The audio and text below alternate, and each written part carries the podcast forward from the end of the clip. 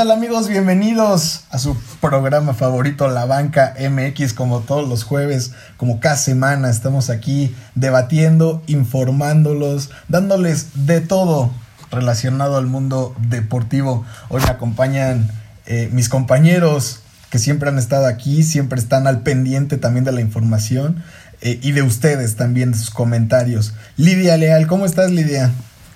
Hola Richie, muy bien, ¿y tú? También emocionado de regresar porque ya nos ausentamos por una semana, ¿eh? Y, la gente ya nos pedía gritos. Sí, sí, sí, ya. Hay que echar tiros aquí, dándole con todo, con toda la información del fútbol mexicano en este momento. Es correcto, es correcto. Alberto Recendis, Beto, ¿cómo estás? Hola Richie, saludos a Lidia también. Eh, muy bien, gracias aquí nuevamente en un episodio más de la banca con muchísima información y con temas bastante, bastante polémicos. Oye, Beto, la semana pasada te tocó estar, estar con estos dos descarados, ¿no? Con Mauro y con Osmar, te robaron tu sección y estás de vuelta. Sí, este, estuvo, estuvo bien la, la semana pasada ahí con ellos, mucho cotorreo. Y pues sí, yo, yo lo he venido diciendo siempre que esta sección es, es de Mauro, pero ahí entre los dos no, no, no dejamos este, morirla y no dejamos caer esta hermosa sección que ha sido tan importante a través de estos años en la banca. Totalmente de acuerdo, Beto. Eres el salvavidas de la sección de Mauro. Pero para que eso siga pasando, pues ilústranos con una nueva frase. ¿Con qué nos vas a iluminar esta semana? Sí, pues una frase bastante atractiva y bastante, creo yo, importante en la vida de muchos. Y la frase dice así, la adversidad hace que algunos hombres se rompan, otros rompen sus límites. William Ward. increíble, increíble. pues bueno, con esa frase de, de, Beto el día de hoy iniciamos el podcast de esta semana. Eh, y voy a empezar contigo, Lidia, porque sin duda el tema de la semana, el que, del que han estado hablando todos, pues es otra vez del Club Deportivo Guadalajara y no en el aspecto futbolístico que digamos. Otra vez hay temas extra cancha, Lidia. A ver, explícame qué pasó aquí. Pues otra vez se habla de las indisciplinas en Chivas. El caso de Dieter Villalpando, que está acusado de violencia de género o de abuso sexual, algo así. Entonces es un tema bastante delicado. Yo considero que la decisión de Chivas fue muy buena de separarlo del plantel, decirle, sabes que en el Club Deportivo Guadalajara va en contra de los valores de la institución, porque no solo estás atentando contra una mujer, estás atentando contra los valores de la institución y por ende en un problema que es tan repercutido en la sociedad mexicana como lo es la violencia de género. Y el caso de la Chofis, que pues choteado hasta el cansancio de el tema de irse de fiesta, el caso del gallito que sorprendió a muchos, pero pues sabemos cómo es el gallito. Y el caso de Alexis Peña. Alexis Peña que jugó como cuatro minutos en Chivas y pues se va por la puerta de atrás. No, y estás exagerando. Totalmente hay que dar el contexto, ¿no? Porque como bien mencionas, se le hace una acusación ya bastante grave. O sea, ya no tiene nada que ver con, con temas eh, vividos anteriormente en el caso de, de, Alexis Vega y de Oriol Antuna, ¿no? Que, que en su caso pues, solo fue una borrachera, pero ahorita ya se está contemplando una agresión sexual. Eso es un tema muy delicado. O sea, independientemente de que sea en Chivas o sea en cualquier otro club, es una acusación bastante seria. Y creo que en este caso Dieter Villalpando debería estar más preocupado por no estar en la cárcel que por seguir su carrera futbolística. En el caso del resto de jugadores, Beto, eh, me voy contigo.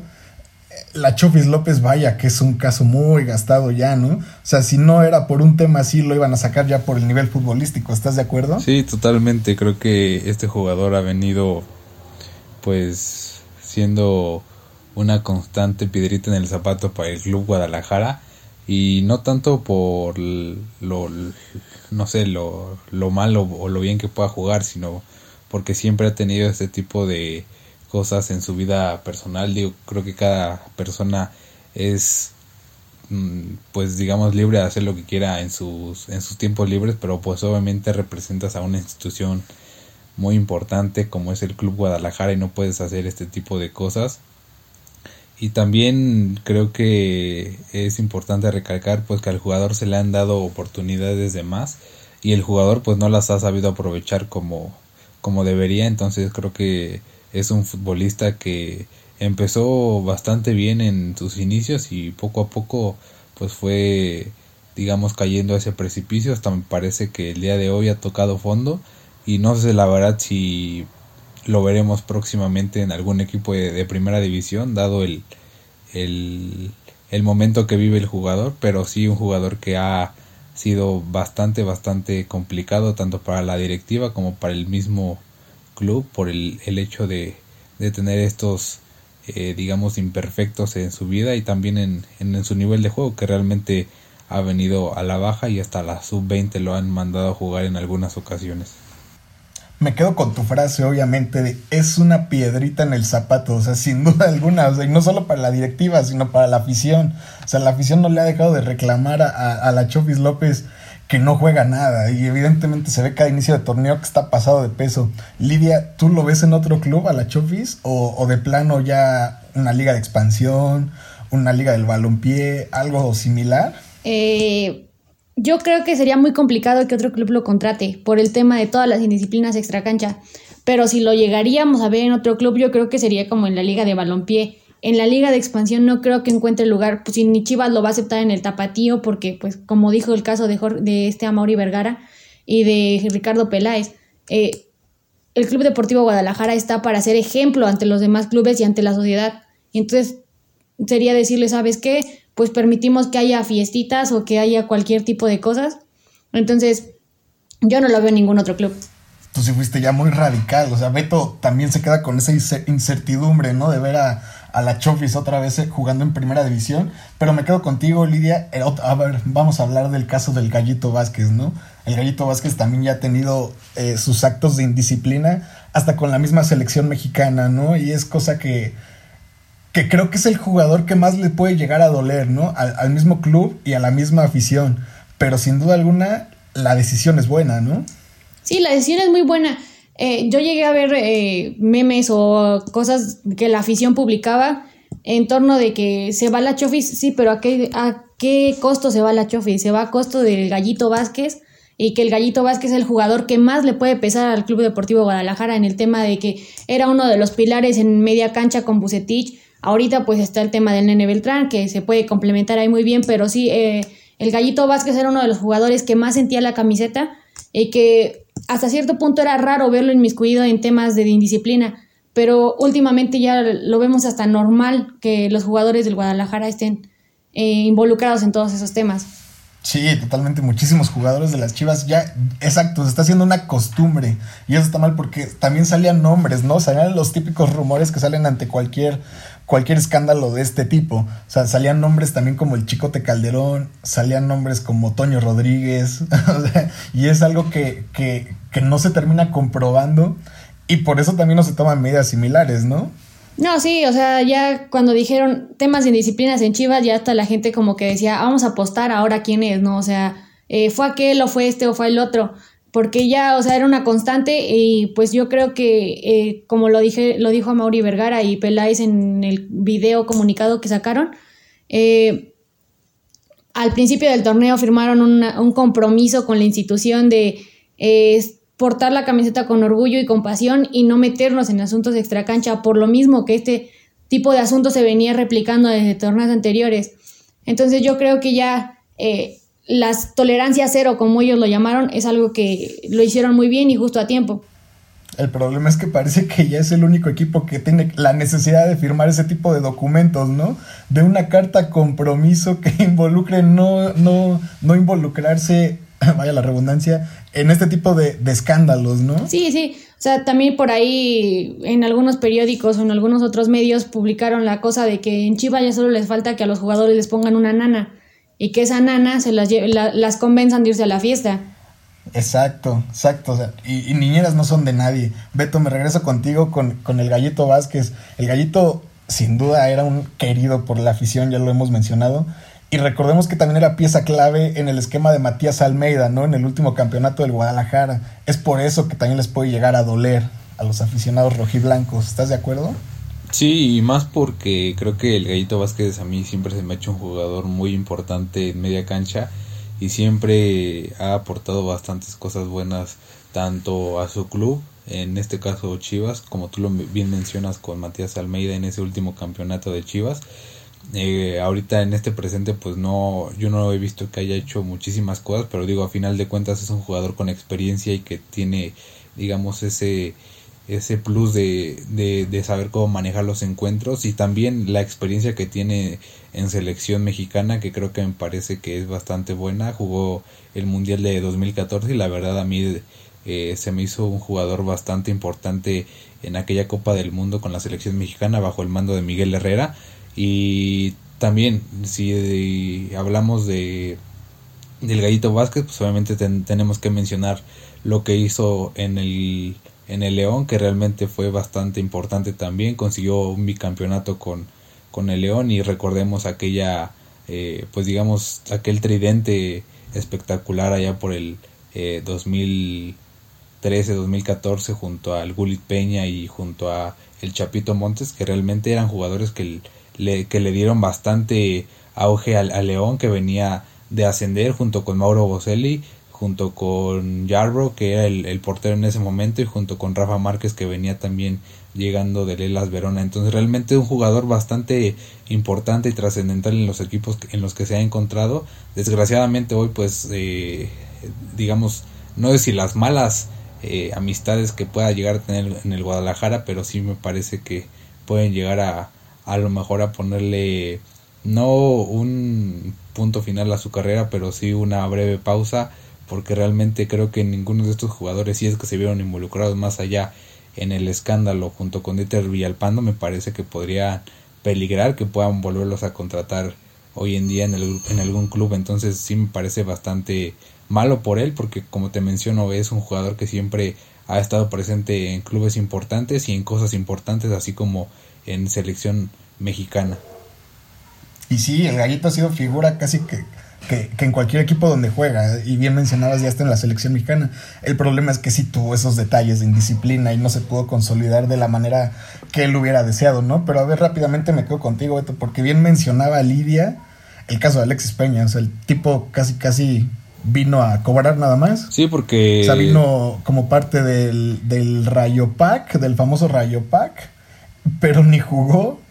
Y, mira nada más cómo sale de la institución. Sí, o sea, como bien mencionas, pues viene del, del Necaxa, eh, Chivas pagó pues una millonaria cifra y sin embargo pues no pudo hacerse de un lugar en el equipo titular y creo que hasta me parece fue relegado a la sub-20 y pues hoy es separado del, del conjunto eh, rojiblanco pues por indisciplina. La verdad es que este tipo de jugadores hay muchísimos en el fútbol mexicano, o sea, en el sentido de que eh, apenas tienen un torneo bueno y ya los equipos ya los quieren este, llevar a sus filas a, a jugar y quieren pagar millonadas por jugadores. Y la verdad es que creo que el futbolista mexicano me parece que está quejando mucho en esa situación porque realmente no me parece que sea el, único o sean los únicos porque yo creo que hasta cierto punto todos los jugadores pues tienen ese ese deseo de, de salir y de divertirse y es válido porque pues una persona normal lo hace, ellos también lo pueden hacer,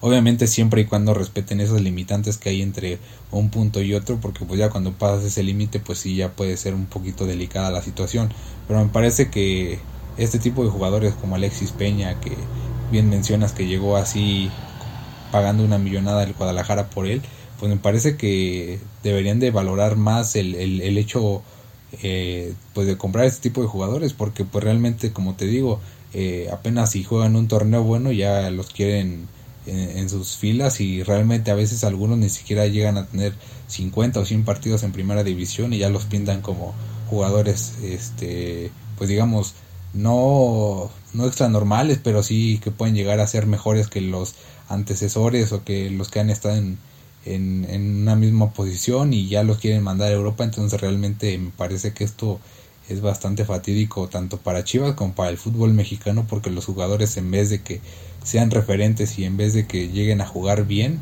me parece que hoy en día los jugadores mexicanos muchísimos tienen escándalos, tienen cosas por más decirlo extra cancha que, que en el terreno de juego y que en sus respectivos clubes.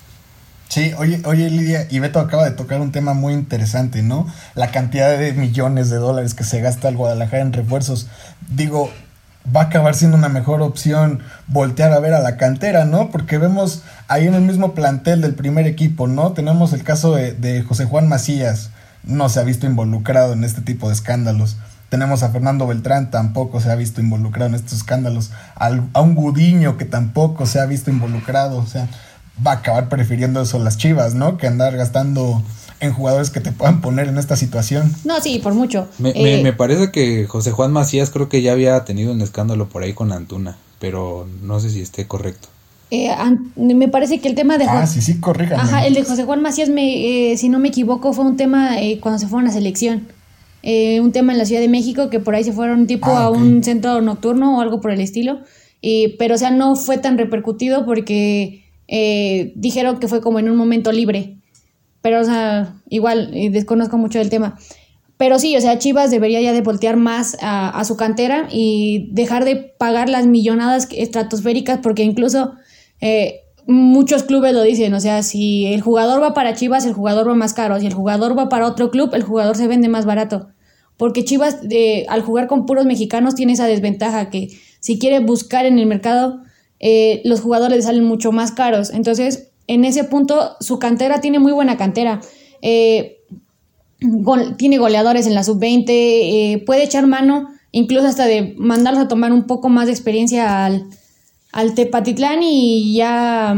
Al Tapatío, perdón, al Tepatitlán. Al Tapatío y, y ya con eso los vas forjando y los vas haciendo que tengan como un poco más de experiencia para cuando estén en el máximo circuito, ya no tengan ese tipo de problemas extra cancha, incluso eh, irles buscando como la manera de que no se suban a su ladrillito, se maren y ya de ahí los pierdas. Sí, porque va a acabar siendo un punto importantísimo y en un club como Chivas va a acabar pesando demasiado, creo yo. Eh, Beto, ¿qué tanto le va a afectar al plantel que va a seguir jugando este Guardianes 2020 estas cuatro bajas? Pues yo creo que sí, la directiva actuó bien, pero me parece un poco tarde porque ya lo habíamos mencionado también en este programa de las indisciplinas del Club Guadalajara, yo te lo he venido diciendo también en programas anteriores, cuando mencionábamos por ahí me parece el caso de que iban a despedir a este a, a el técnico que estaba anterior que era Luis, Fernando Tene, yo te decía, traigan a quien traigan, me parece que lo del Club Guadalajara pasa más por sus jugadores y por su actitud y, es que es bien cierto que mencionabas que probablemente puedan hacer o echar mano de, de jugadores de la pues digamos de la cantera, en este caso pues el Guadalajara sub-20, el 17, y es que me parece que en esas categorías pues han venido haciendo cosas bastante bien, eh, me parece que Chivas sub-20 ahorita está en el primer lugar de la categoría con 30 puntos, algo así, y es que son jugadores que probablemente quieren demostrarse, ahora qué tanto le puede llegar a afectar, me parece que eh, no tanto porque pues probablemente pueda ser algo bueno. ¿Por qué? Porque pues el Club Guadalajara, como bien mencionaba Lidia hace un momento, eh, se habla más de sus casos de indisciplina extra cancha que por lo que pueda llegar a ser en un torneo regular y me parece que ya iban a ser dos años consecutivos de Chivas sin que calificara a la liguilla. Ahorita con este nuevo formato pues puede entrar al repechaje y me parece que va a estar adentro pero creo que no le va a pesar mucho y creo que los jugadores deben de comprometerse más por el tipo de institución en la que están y porque no nada más representan o, es una institución pequeña porque el Club Guadalajara es uno de los más eh, populares y más grandes del, del país y tiene muchísima afición y muchos niños, muchos jóvenes que pueden verse eh, quizá ejemplificados en, querer ser como algunos jugadores. Entonces eh, eso es importante, pero no creo que le pese tanto porque el partido contra Pumas, pues digamos que hicieron un buen papel, le empataron dos goles por dos y creo que no, desde mi punto de vista no le va a pesar tanto, le pesaría más cuando fueran jugadores que realmente son como más trascendentales. En el caso de, por ejemplo, te podría decir de este Nene Beltrán, quizá de eh, Antuna, de Macías, ahí sí me parece que podría pesarles más el, el, hecho de que probablemente si fueran esos jugadores les pesaría más el lo que resta de la última jornada del Guardianes y lo que pueda llegar a ser el repechaje. ¿Tú cómo ves, Lidia? ¿Crees que le pese a las Chivas estas cuatro vacas? Eh, como tal, pesarles no, porque algunos jugadores ya no venían siendo como trascendentales en el equipo, pero sí puede pesar en el ánimo de los demás jugadores, eh, tal y como lo mencionó Oribe Peralta en la semana en conferencia de prensa, que no solo le pegan a la institución, le pegan a todos sus compañeros, porque eh, quieras o no repercuten en, en el ánimo o decir, ¿sabes que Los jugadores de Chivas están de indisciplinados, o sea, van a decir ellos, pero ¿por qué tachas a todos y nada más son una bolita de unos cuantos? Entonces, eh, en ese sentido sí les podría como pesar un poco, un poco, pero no debería de pesarles, o sea, ya tienen jugadores recuperados de las bajas del coronavirus, otros tantos que vienen saliendo de lesiones. Siento que eh, Chivas va a poder entrar a cuartos de final sin problema. ¿Crees que va a entrar a los cuartos de final? ¿Y hasta dónde puede llegar el Guadalajara? Que recordemos que ahorita tiene el cierre contra Rayos de Monterrey, que es algo muy complicado. La verdad, Monterrey pelea todavía por esos cuatro primeros lugares tiene la fecha FIFA, sus jugadores prácticamente, ¿cuántos son? Unos 7, 8, se van a concentración, algunos con la mayor, otros con la sub-23, regresan el repechaje y de ahí la liguilla, digo, tienen, tienen tiempo, ¿no? Para pensar en, en, esta situación. ¿Hasta dónde ves a Chivas? Mm, yo veo a Chivas hasta semifinales. Eh, de ahí yo creo que ya lo veo muy complicado que sigan avanzando porque el tema de que el plantel viene en evolución, o sea, viene de menos a más y yo creo que ese torneo ya no les alcanza. ¿Tú cómo ves, Beto? ¿Llegan a las semis? Híjole, la verdad decir que llegan a semifinales. Una apuesta dura, ¿no? Sí se me hace poner algo así bajo la mesa o sobre la mesa, algo bastante insípido y no sé, hasta cierto punto bastante arriesgado porque realmente me parece que por encima de Guadalajara en ese repechaje pues podría haber algunos clubes con mejor funcionamiento y eh, quizá hasta con mayor jerarquía en este momento. Eh, bien mencionas que el hecho de que lleguen a enfrentarse la última jornada con Monterrey va a ser un duelo bastante interesante. Y de ahí viene me parece el parón de fecha FIFA y posteriormente pues viene la eh, ya la el repechaje y lo de la liguilla. El León y el América pues ya seguro están dentro de los primeros cuatro. Habrá que ver cuáles son los clubes que queden en el tercero y en cuarto lugar, que todavía se puede modificar en ese sentido, el América puede llegar a bajar hasta el tercero o el cuarto, pero sí me parece un poco arriesgado lo de Lidia decir que pueda llegar hasta semifinales porque dependiendo de ahí de los clubes que queden en el quinto, en el sexto y en el séptimo, me parece que pueden llegar a, a, a este, pues digamos a, a desplazar a Chivas en esta competición.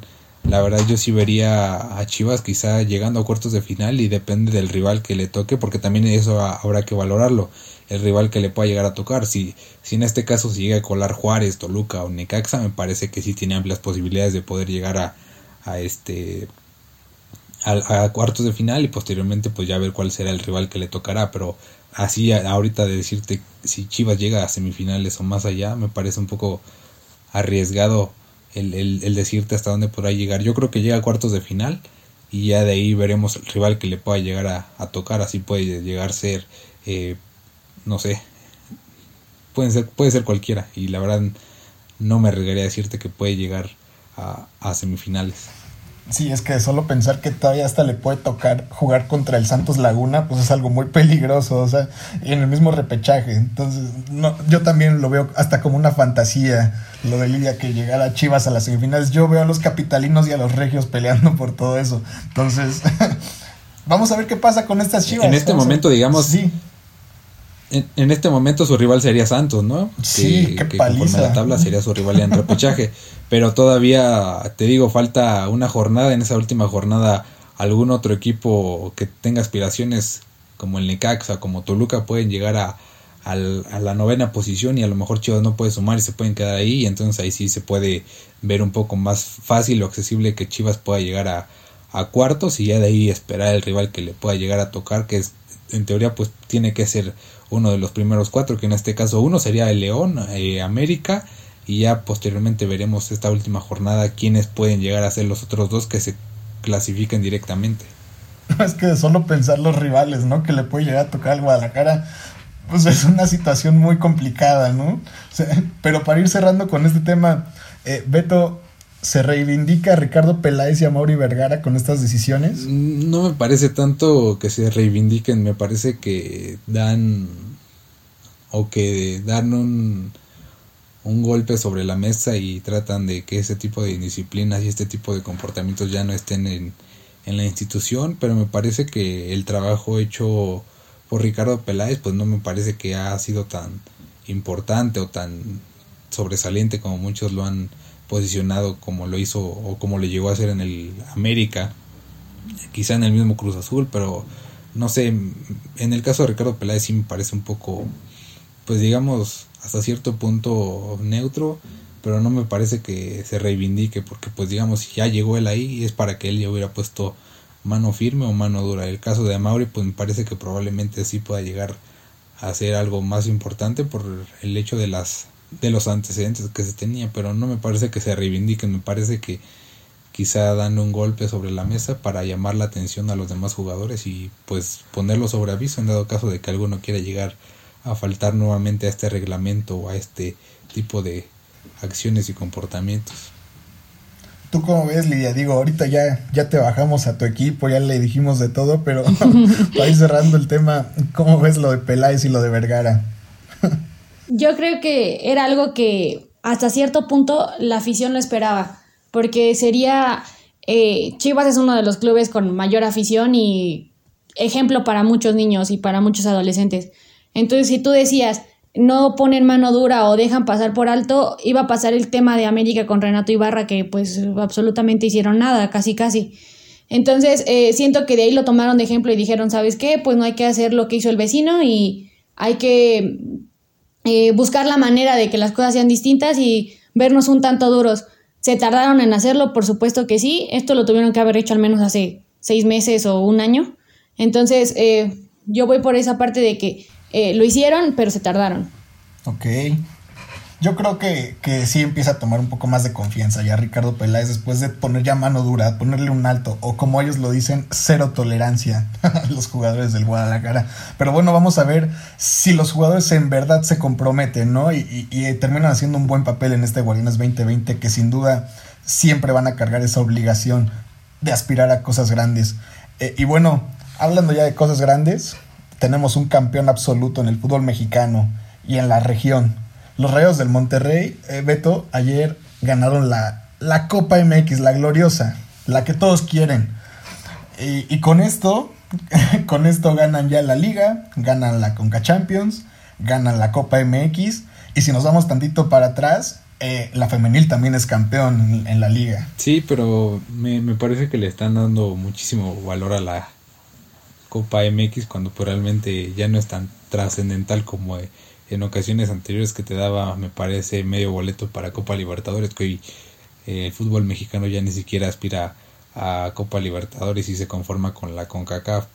Eh, me parece que el turco Mohamed ha hallado el cómo ser un director técnico eh, importante y fundamental en, en, los equipos en los que se encuentra. Recordemos su paso por, por Charlotte, donde también eh, se creó el equipo y fueron campeones en el 2012 o 13 me parece. Posteriormente llega América y también eh, es campeón y ahora con Monterrey pues ya lleva me parece cuatro títulos, dos de Copa, uno de Liga y el de la Conca Champions.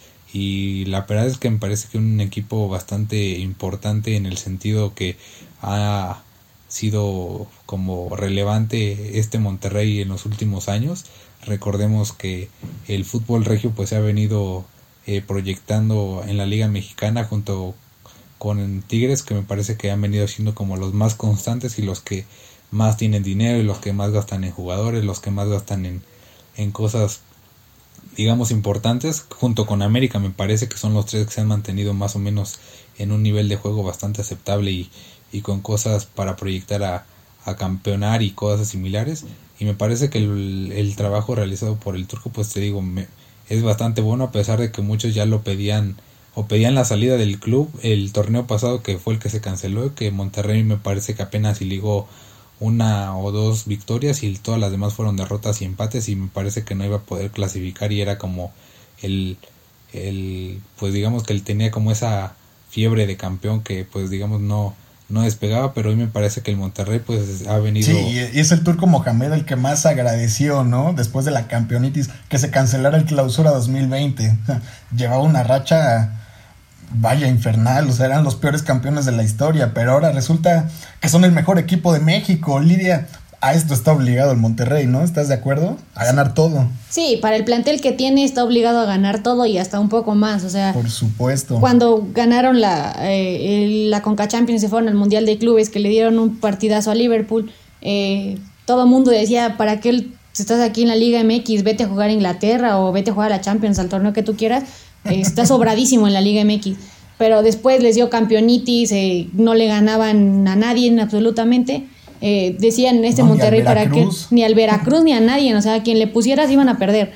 Eh, yo creo que el Monterrey está obligado a esto y a un poco más, o sea, tiene una de las plantillas con mayor valor en el fútbol mexicano, eh, tiene uno de los mejores técnicos a mi parecer con el turco Mohamed, está haciendo una muy buena cantera en los últimos tiempos, entonces tiene todo el Monterrey, absolutamente todo para ser protagonista en el fútbol mexicano.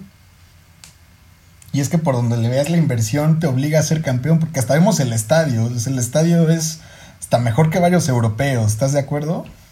Sí, o sea, eso no es, desde mi punto de vista, el estadio más bonito de México en cuanto a comodidad, de instalaciones, de todo. en general. Sí, sí, o sea, es también uno de los estadios que más ha costado en el, a nivel continental. Entonces, por donde le veas, está sobradísimo el Monterrey. Sí, sin duda. Oye, oye, Beto, pero vamos a acabar extrañando la Copa MX, ¿no? La vamos a ver ya con nostalgia, porque la verdad es que no sabemos si es que se va a volver a jugar este torneo. Con toda esta situación de la pandemia, le están dando un enfoque total a la liga. Entonces, el Monterrey se puede quedar como el último campeón de Copa, ¿eh? sí, podría ser, y más que nada, como te mencionaba, que antes te daba el, el pase o medio pase a la Copa Libertadores, hoy ya realmente digamos que tiene un valor no tan trascendental.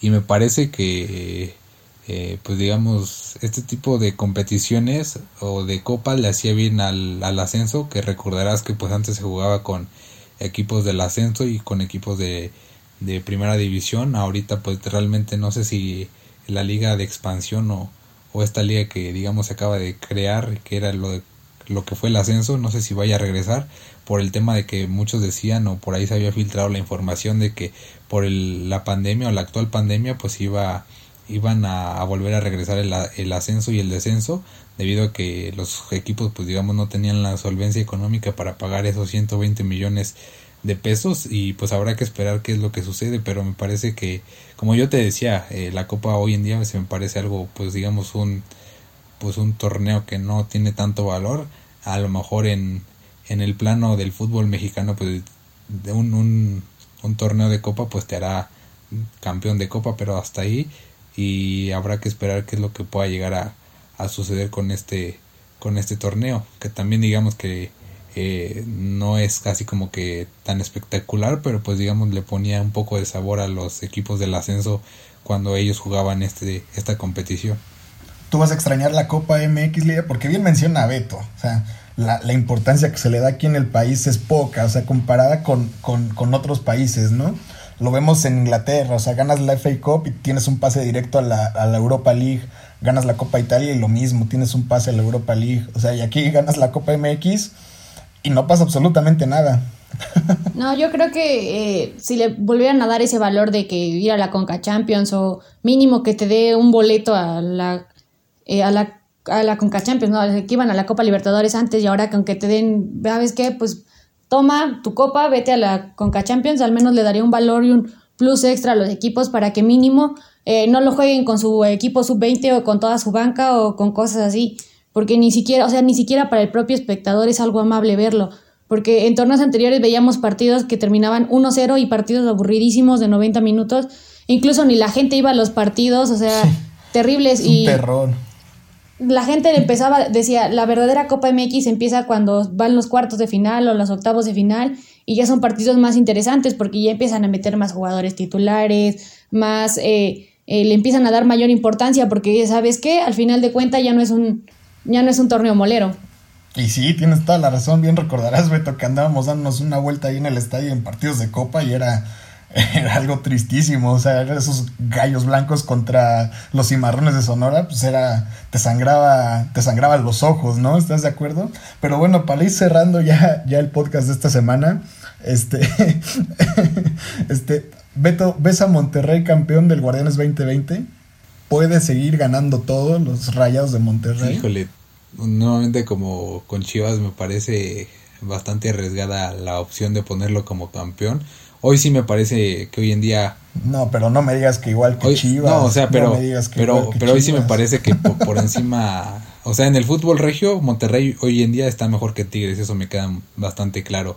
Mejor que por, probablemente que eh, el León, eh, sí es bastante complicado.